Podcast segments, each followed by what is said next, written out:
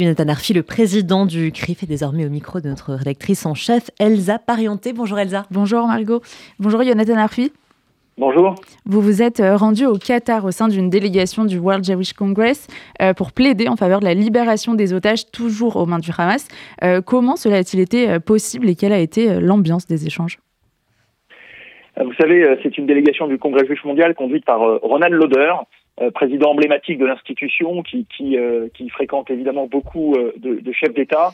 le Congrès juif mondial ayant, ayant effectivement un réseau de, de, relations internationales et diplomatiques au plus haut niveau.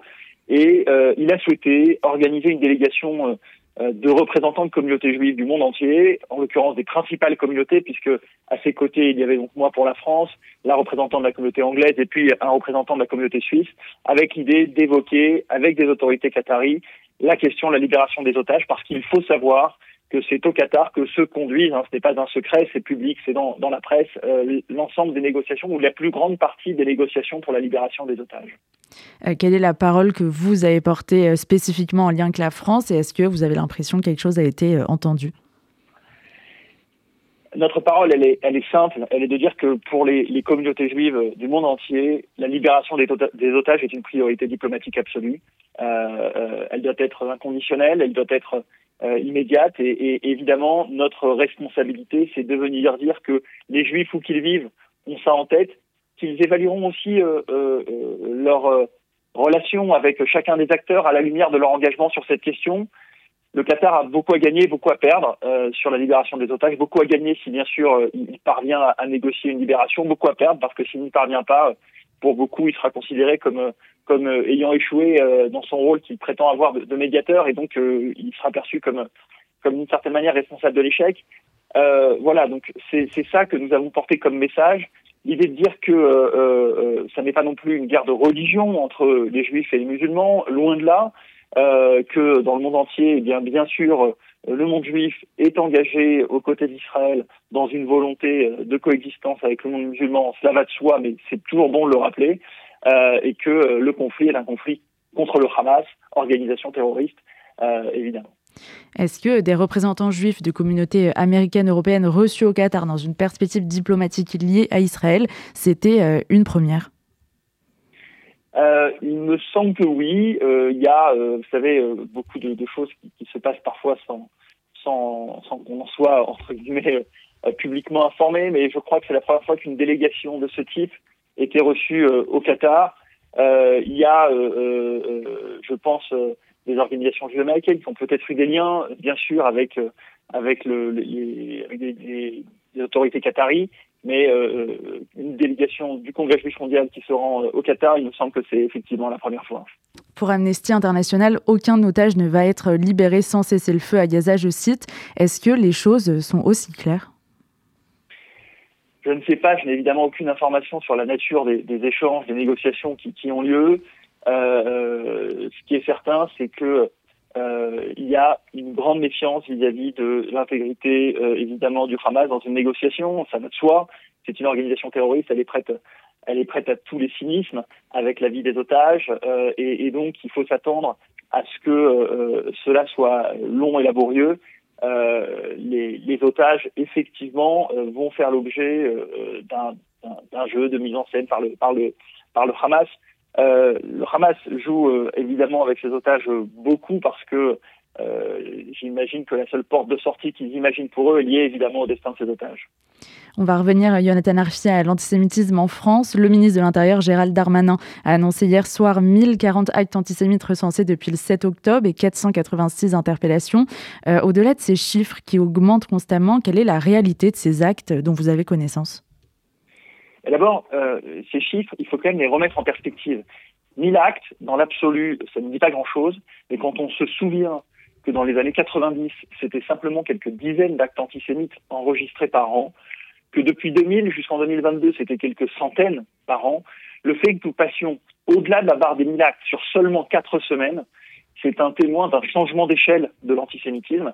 C'est ça qui se passe en ce moment. L'antisémitisme, d'une certaine manière, déborde, sort de son lit, euh, et il n'y a plus de digue aujourd'hui, visiblement, pour le contenir, en tout cas de, de, du point de vue numérique.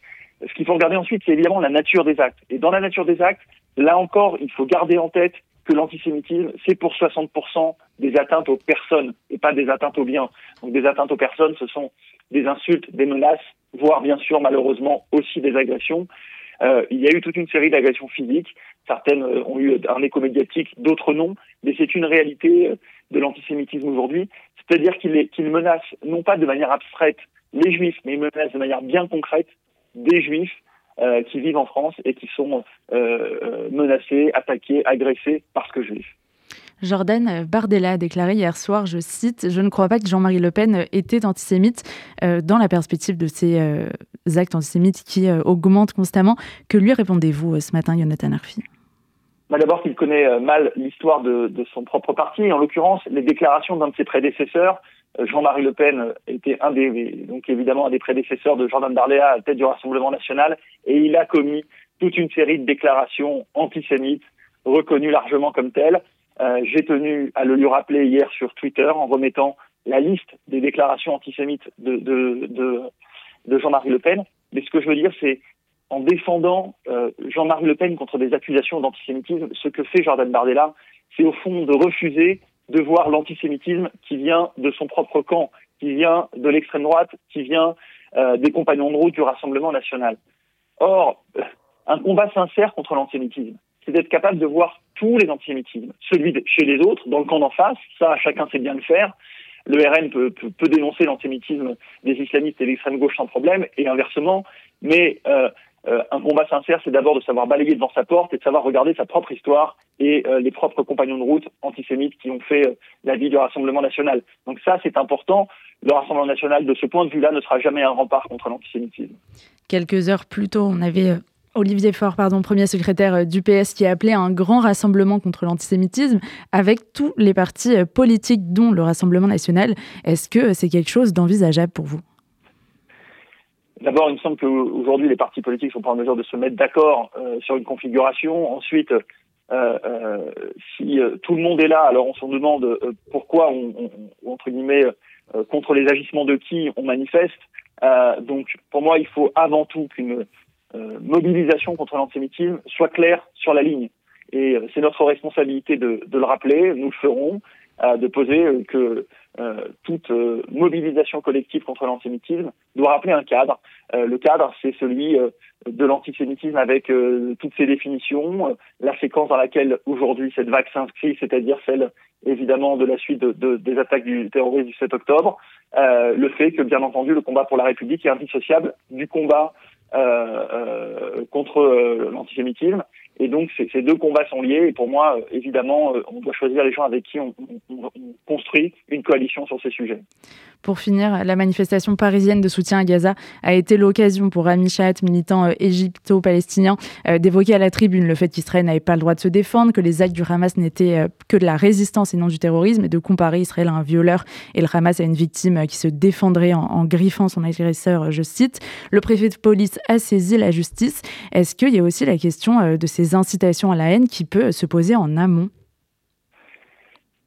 vous savez, il y a euh, eu énormément de cas d'apologie du terrorisme, parce que c'est ça dont il s'agit, c'est évidemment de l'incitation à la haine, mais c'est aussi de, l'apologie du terrorisme, puisqu'on vient glorifier les actes terroristes du Hamas. Ça a été le cas également à Montpellier, où euh, euh, un des intervenants a parlé d'actes héroïques à propos euh, des attentats du Hamas.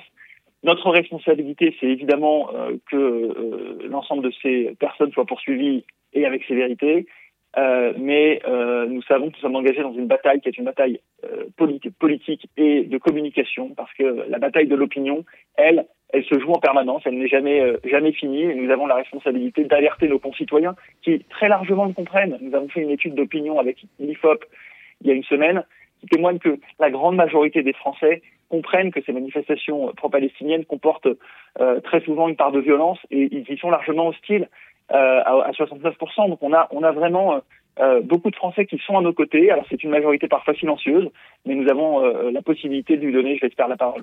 Merci beaucoup d'avoir été avec nous ce matin sur RCJ. Jonathan Arfi, président du CRIF. Merci.